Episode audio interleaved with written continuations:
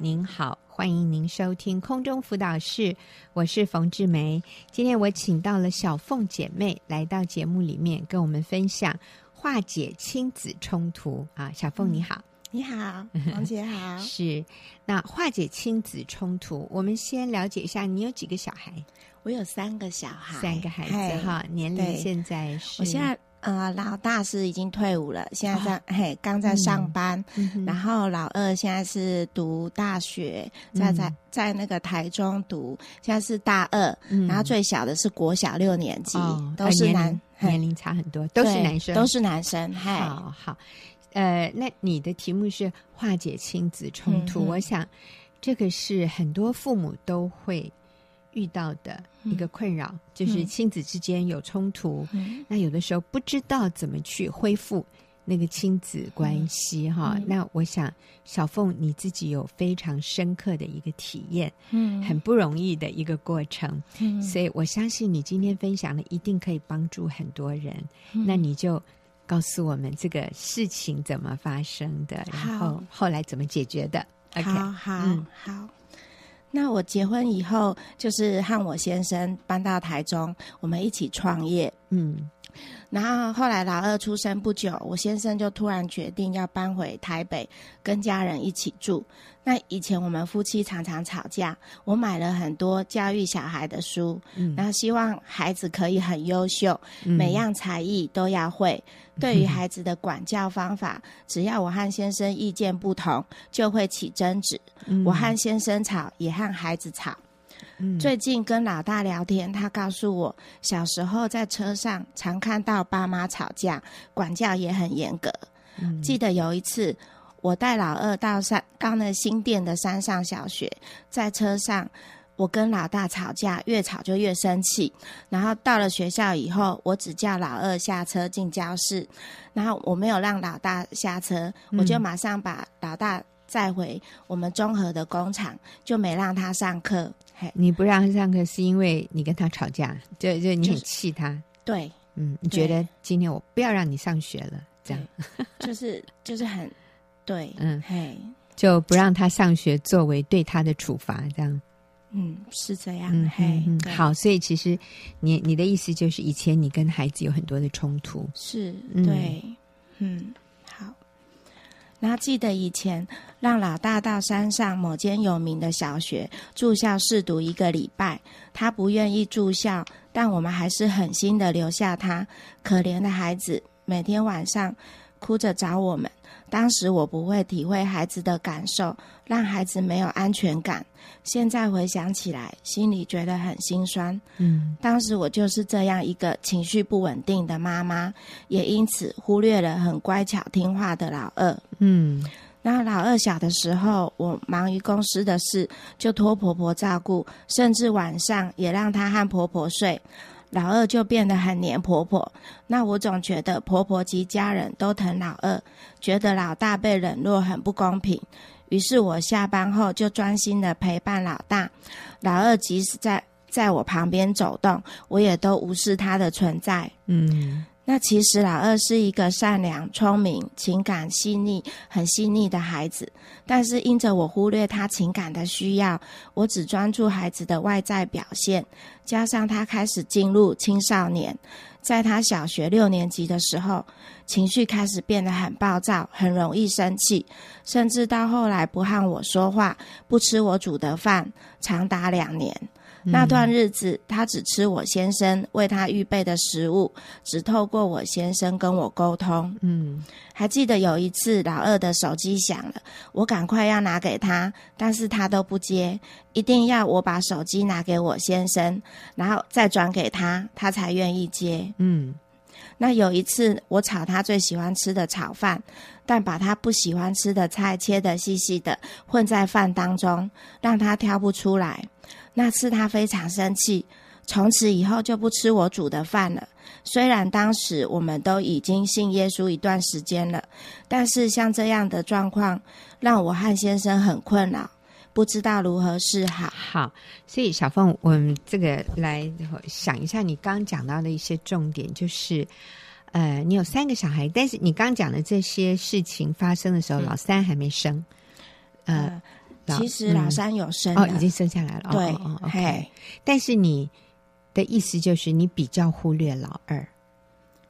呃，就是对我比较忽略他，嗯、嘿，因为你觉得，呃，这个他有阿妈可以疼他了，对，对，阿妈也照顾的很好了，是。那也很可能表面上他跟阿妈真的是很，好像他有什么事情都去找阿嬷，所以你就觉得说，其实这样对他就已经够了。嗯、那你如果有时间有心力，你是要去陪老大的，因为你觉得老大比较。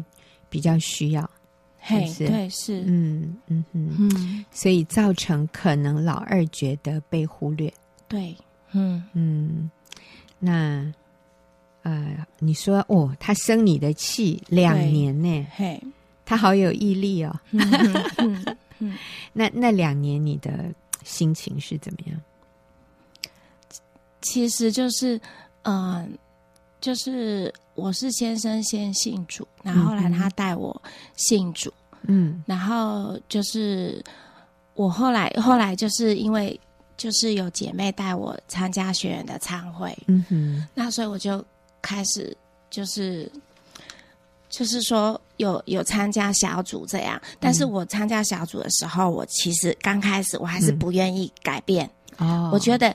就是说我还没有那么柔软，我还是不习惯从跟那个孩子、跟老二的冲突当当中跳脱出来，嗯、不习惯没跟他吵架，不习惯没跟他吵架，嘿，嗯哼哼，然后后来就是就是。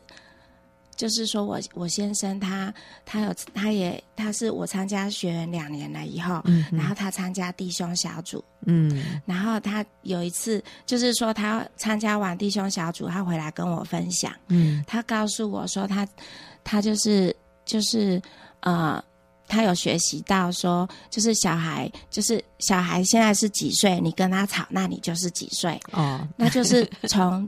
听了那一句这句话以后，我就开始改变。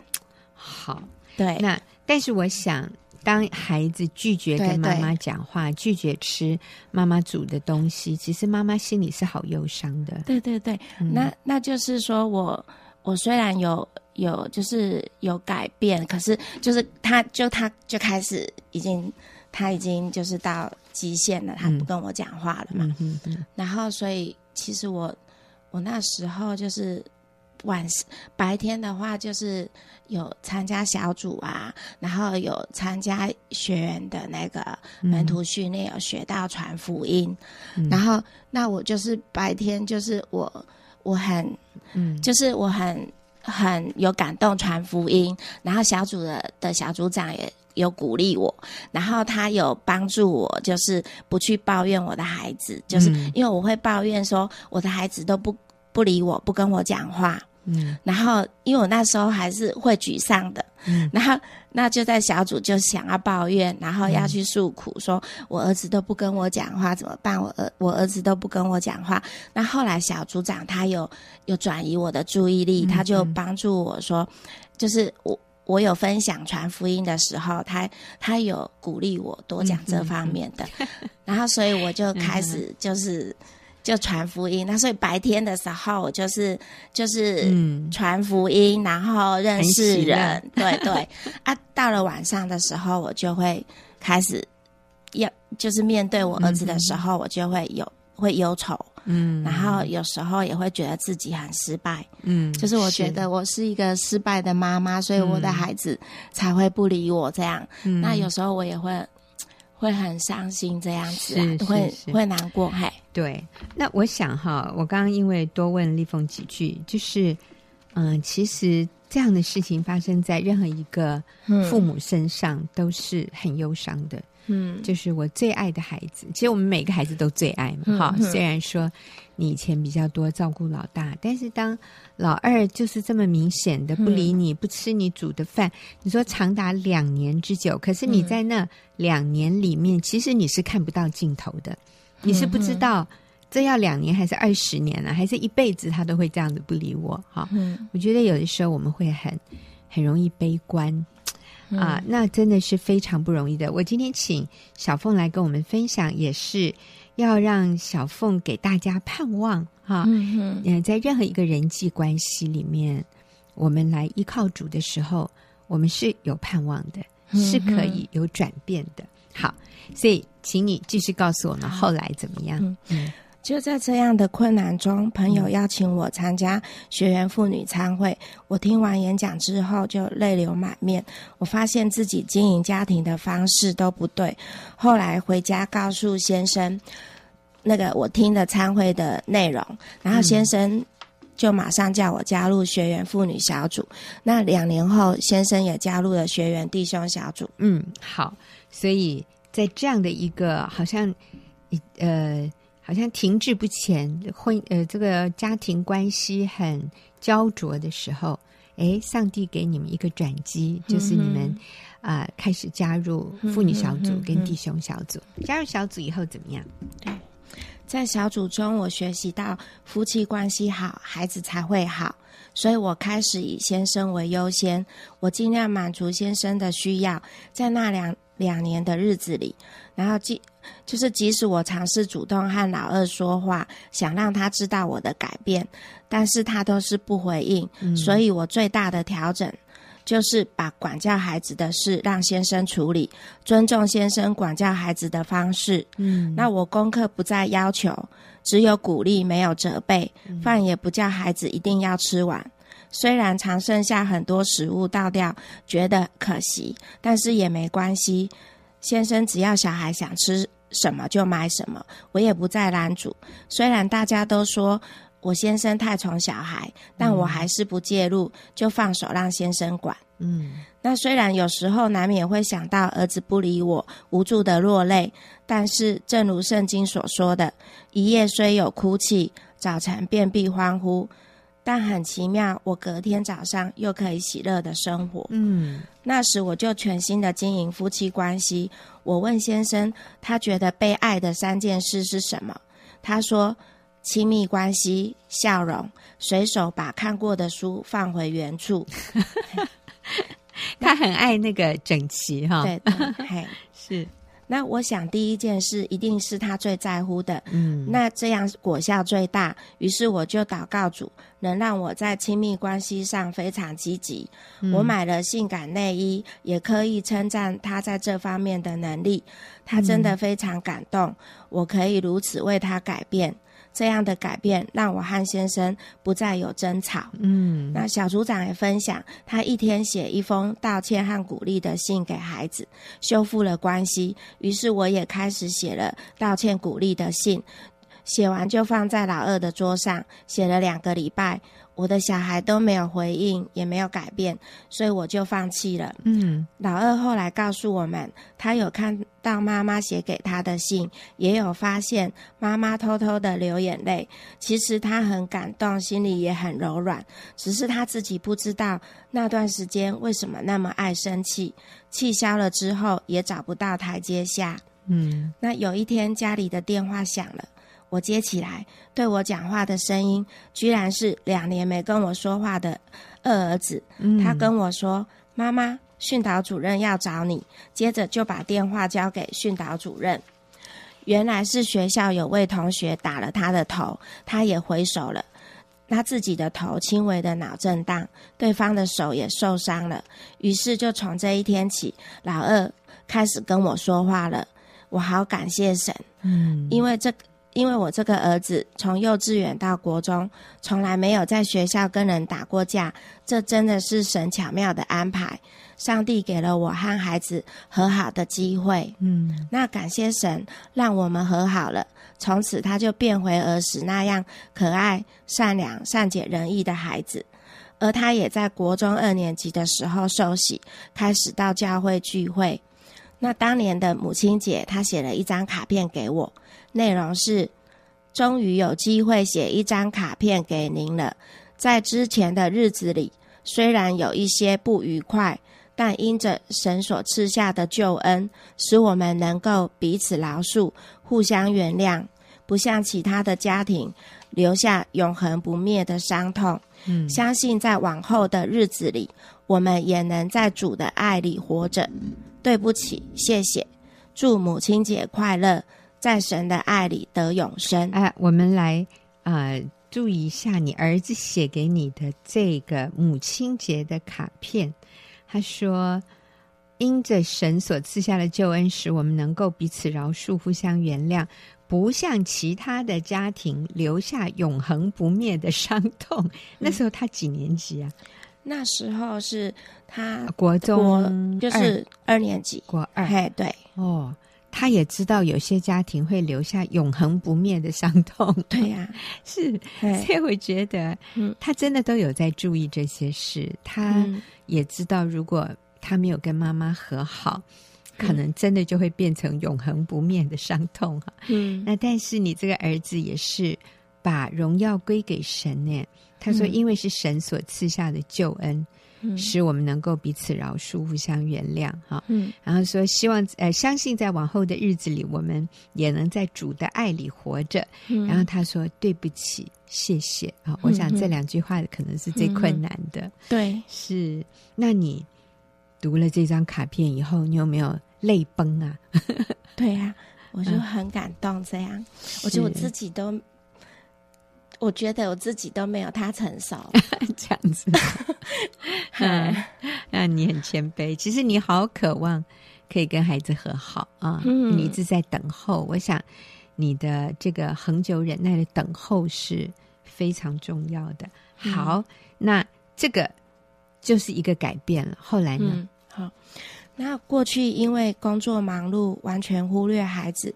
参加小组之后，先生知道陪伴的重要，就开始陪伴孩子到处玩，甚至每个礼拜会开车载孩子到台中的马拉湾玩水、八仙乐园和六福村。只要孩子喜欢，不管上上山下海，我都会跟着去。嗯，当时也有姐妹建议我跟孩子一起玩桌游，好处就是可以减少孩子玩电脑的时间，一方面也可以促进家人情感的交流。嗯，从此我们就刻意陪伴孩子玩桌游。那我们全家都迷上桌游好几年了。嗯，虽然比赛结束时我常常是得分最少、最后一名，还要费脑筋的学习新的游戏，但全家人能这样一起共度时光才是最宝贵的。嗯，那渐渐的家里气氛改变了，不再有争执、吵架的声音，然后。开放、温暖、接纳和爱，就成了我们家的特色。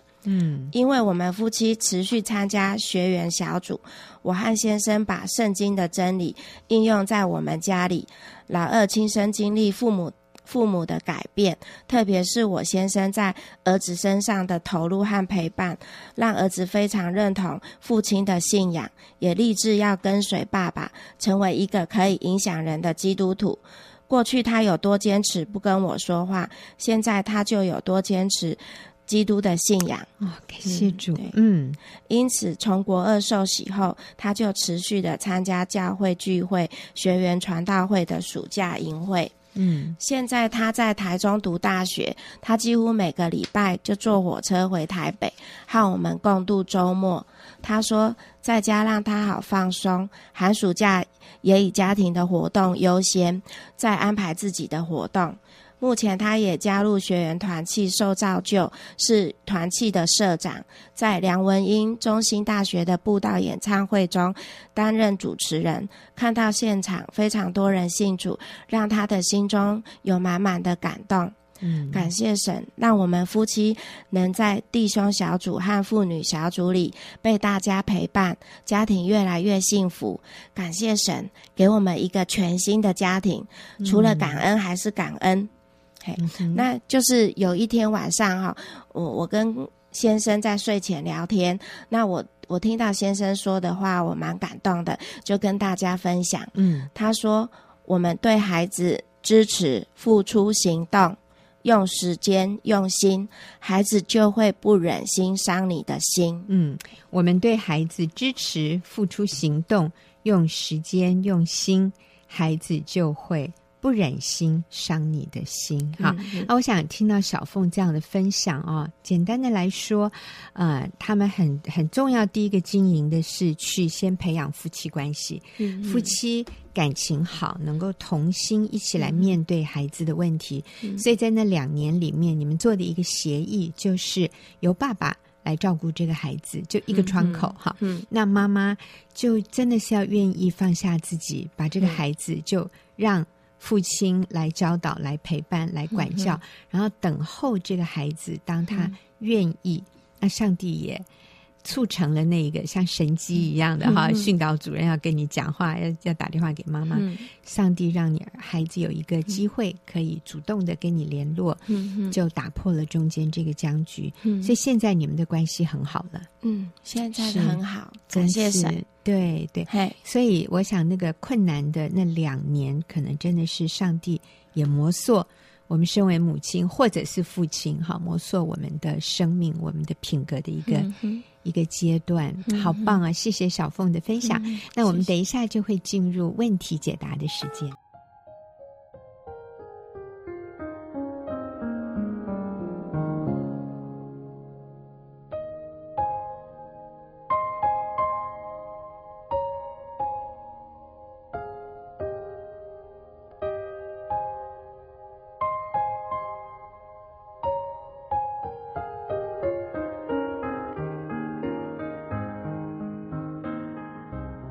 您现在所收听的是空中辅导室，我是冯志梅啊、呃。现在进入我们问题解答的时间。今天跟我一起回答问题的是李玉英姐妹，玉英你好，冯姐好，听众好。是，那我们今天要回答的这个问题是一位啊、嗯呃、女士，她说我是三十年的老基督徒，我按照圣经的原则一再原谅丈夫外遇三十年了。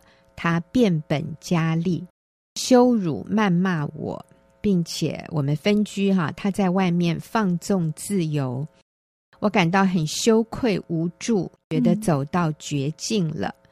啊、嗯呃，求助于教会，如今教会没有人能帮助我，很绝望，想死，想自杀，忧郁症发了，不知道该怎么办，请帮助我。嗯所以，因我发现他的问题还蛮严重的，是。但是我们也要说，啊、呃，在耶稣里没有绝望，没有绝境，是都是有路可以走。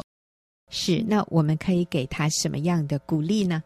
嗯，姐妹，你真的很棒。就是在这样的一个过程当中，嗯、我相信是非常非常不容易的。是在每一次的煎熬里面，或每一次再去回想这些让你难过的事情的时候，嗯，所以有时候会令我们很难走下去。是，但是你还有写信来求助，嗯，而且没有离婚呢，真的很了不起，了不起，是了不起，是他很努力的想要做一个。的合神心意的人，嗯哼，嗯，那当我看到这样一个请求的时候，我想到圣经有一位，嗯啊、呃，少年的官，嗯啊，这个少年的官呢来找耶稣，然后他说：“夫子，我要做什么可以承受永生？”嗯啊，那我记得耶稣在两段经文啊，路加福音都有回应他哦。嗯，我想要分享耶稣说了什么？嗯、耶稣说。你若愿意做完全人，可以变卖你所有的，分给穷人，嗯、就必有财宝在天上。嗯、你还要来跟从我。嗯，那另外在路加福音，耶稣啊更描述耶稣的表情哦。嗯、耶稣说：“耶稣看他就爱他。”嗯，他说，而且就对这个少年的官说：“你还缺少一件，嗯，去变卖你所有的。”嗯，分给穷人，就必有财宝在天上。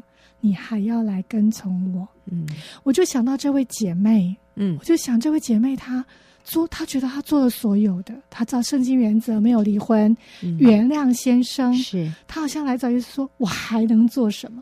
她也隐忍了这么多这么多年，她真的是。受苦受了这么多年，可能甚至姐妹会认为我在为主受苦。嗯、我为了持守这个婚姻，我苦了这么多年，该做的我都做。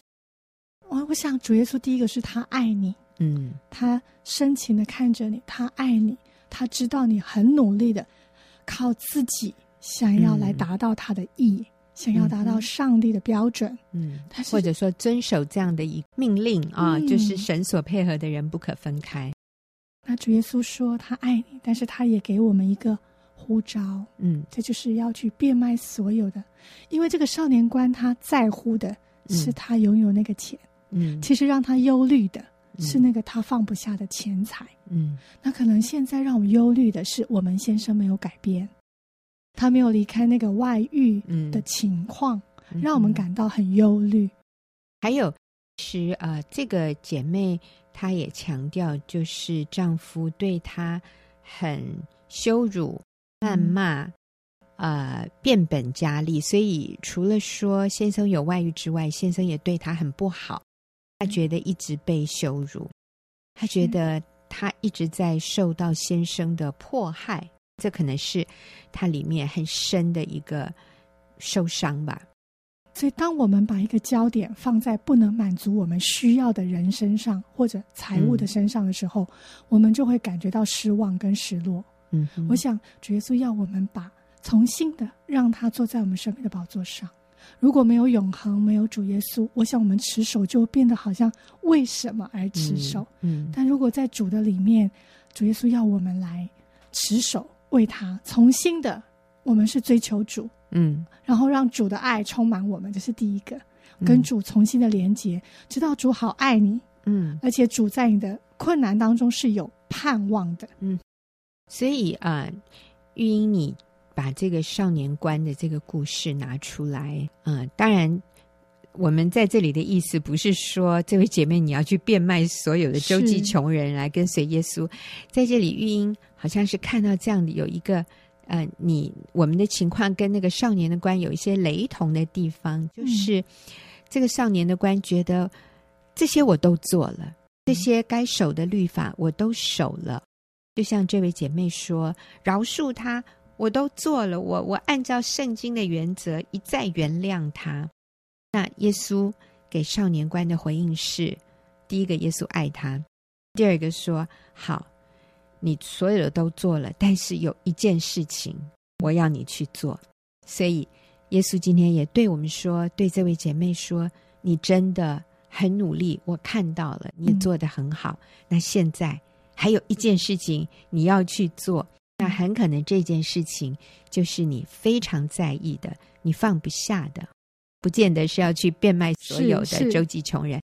玉英在这里提到的，你愿不愿意让耶稣在你的心里面做主，或者是说，我们的眼睛不再看着我们的环境，不再看我们的丈夫，他有没有满足我的需要，他有没有对我忠诚？嗯他有没有对我够好？好，我们现在把目光转移。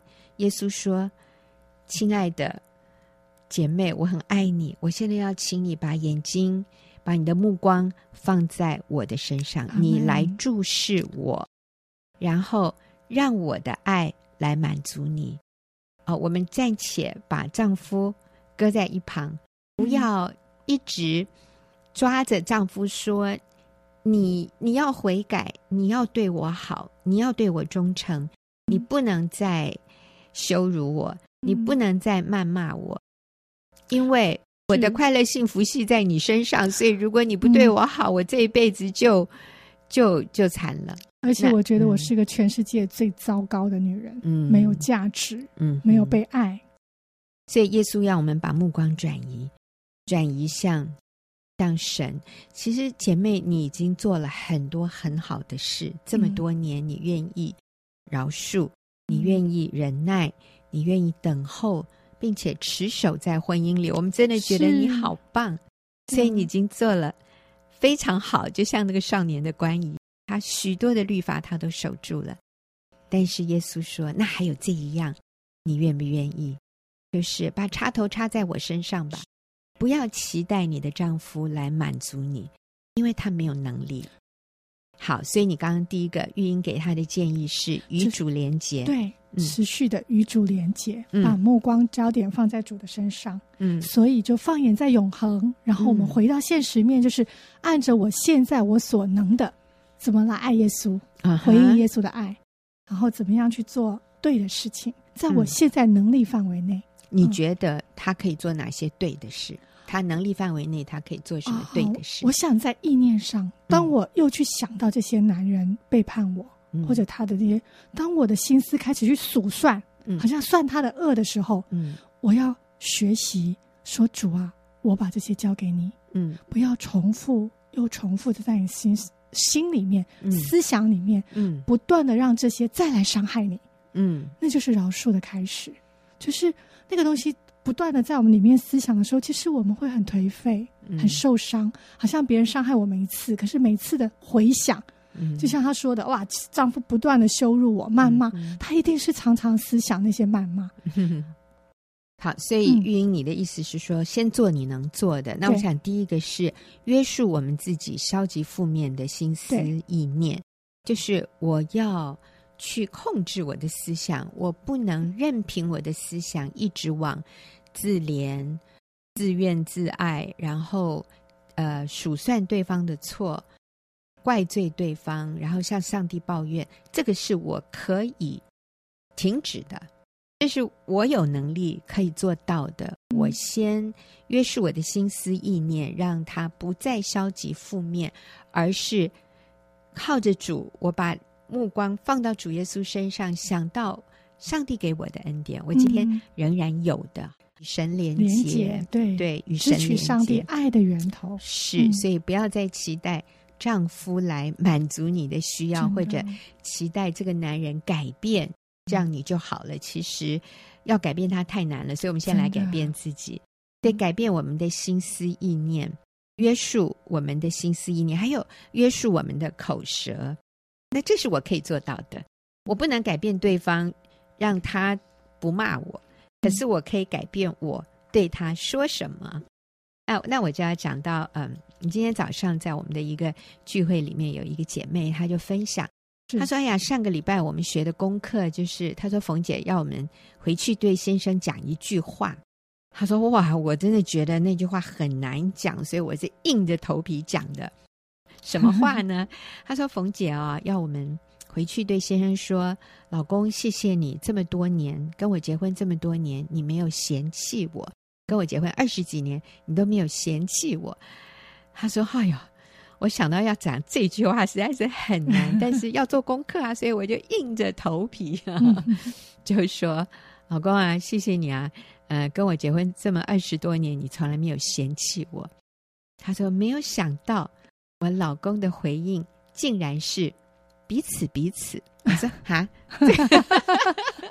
这个是竟然哦。’我说：‘那那他。’呃，在不尽然的情况，就是说在自然的情况下，他会怎么回答你？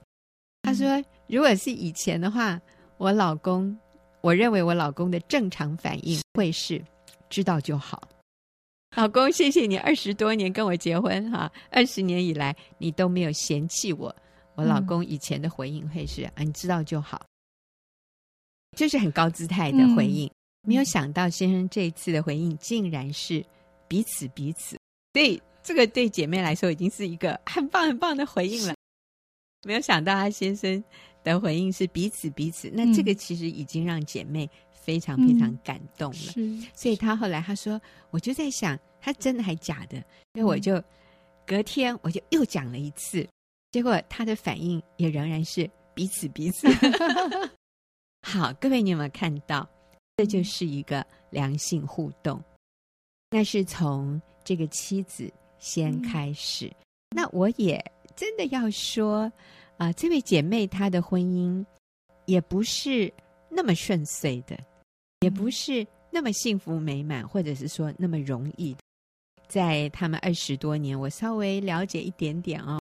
要从姐妹的角度来看，她也是吃了苦的，她也是有在婚姻中吃苦的，但是她愿意先谦卑自己说。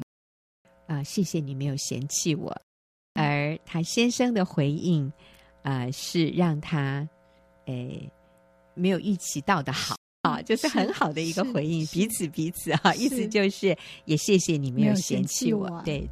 那呃，这个叫做硬着头皮，这个叫做约束我们的心思意念，约束我们的口舌，我们所说的话。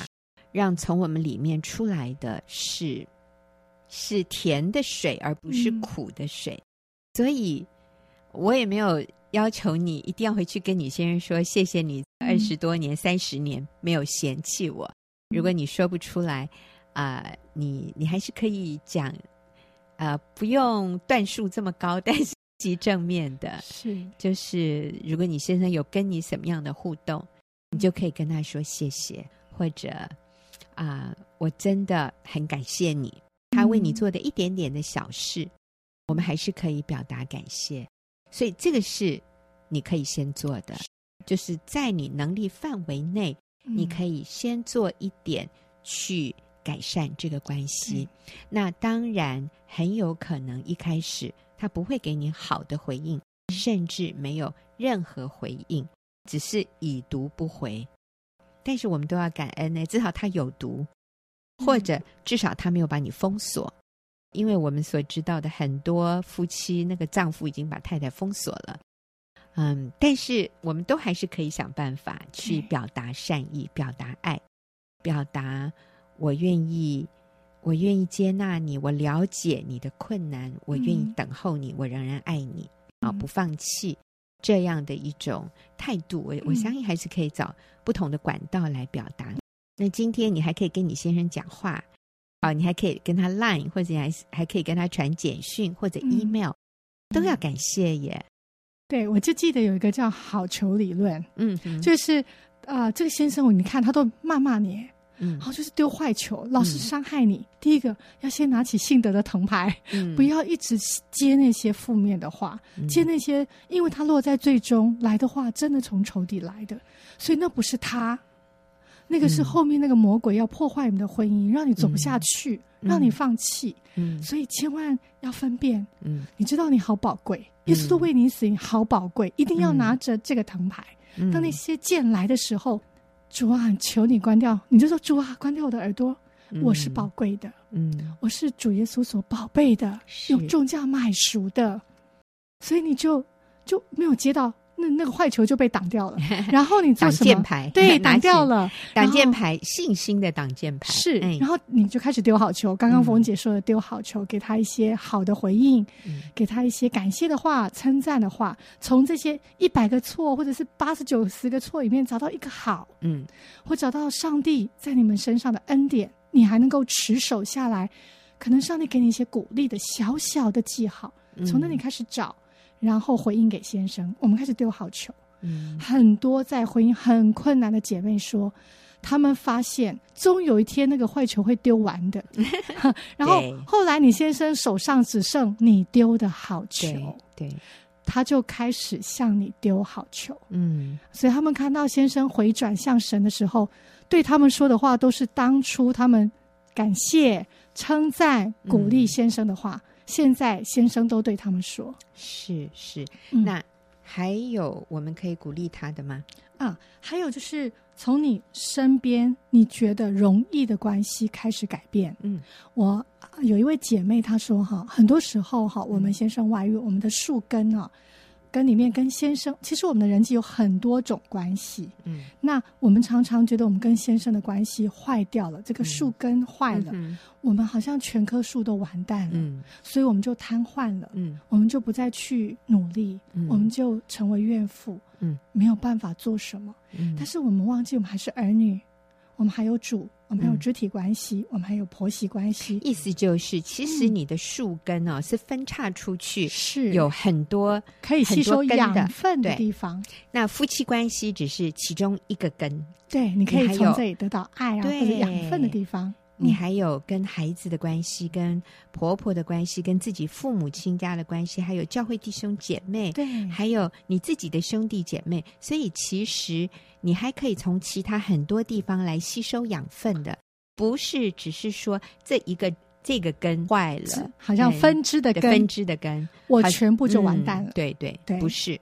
所以玉英的你的意思就是说，嗯、你其实还有很多其他的地方资源，很多的人际关系是可以得到养分，嗯、而且这些人际关系是需要你去经营的。没错，所以不是把焦点单单只放在夫妻关系上，而且单单只放在先生外遇的这件事上。嗯，对，其实即便是夫妻关系有好多的根，好多的部分，我们可以去观察，我们可以从哪里下手去改变自己，去做一点点可以做的事。嗯、那可能觉得跟先生关系是最难，因为他从比较容易负面。是，那是不是在教会里面有一些很好的关系，我可以去付出，然后就立刻看见上帝在他生命中给我的爱的回报？对，其实很多的时候，我们我们落在一个我不行、我不能的时候，可是当我愿意去给，嗯，我看到一个人在掉眼泪，嗯，我就说：“哎呀，姐妹，我为你祷告。”嗯，有时候当我们为他祷告，好像给人就给你，上尖下流倾倒在你里面，嗯，那个爱就出来了。是很多，我也碰到一个姐妹，在有一段时间亲子无能为力的时候，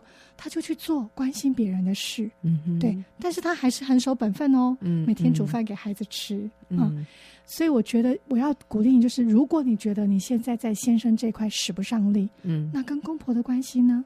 跟父母的关系呢？嗯，在其他的关系上，你去做一些改变，嗯，然后去付出，去给予，嗯，嗯，你就不会觉得自己这么孤单，这么无助。就是我们的焦点不是只放在这一个很大的困难上，我们真的可以看到神在我们生命里面其他很多地方仍然在祝福我们，嗯，仍然在帮助我们。嗯，那至于。啊，跟丈夫的关系，这这个地方我们交托给主，我们做我们所能做的。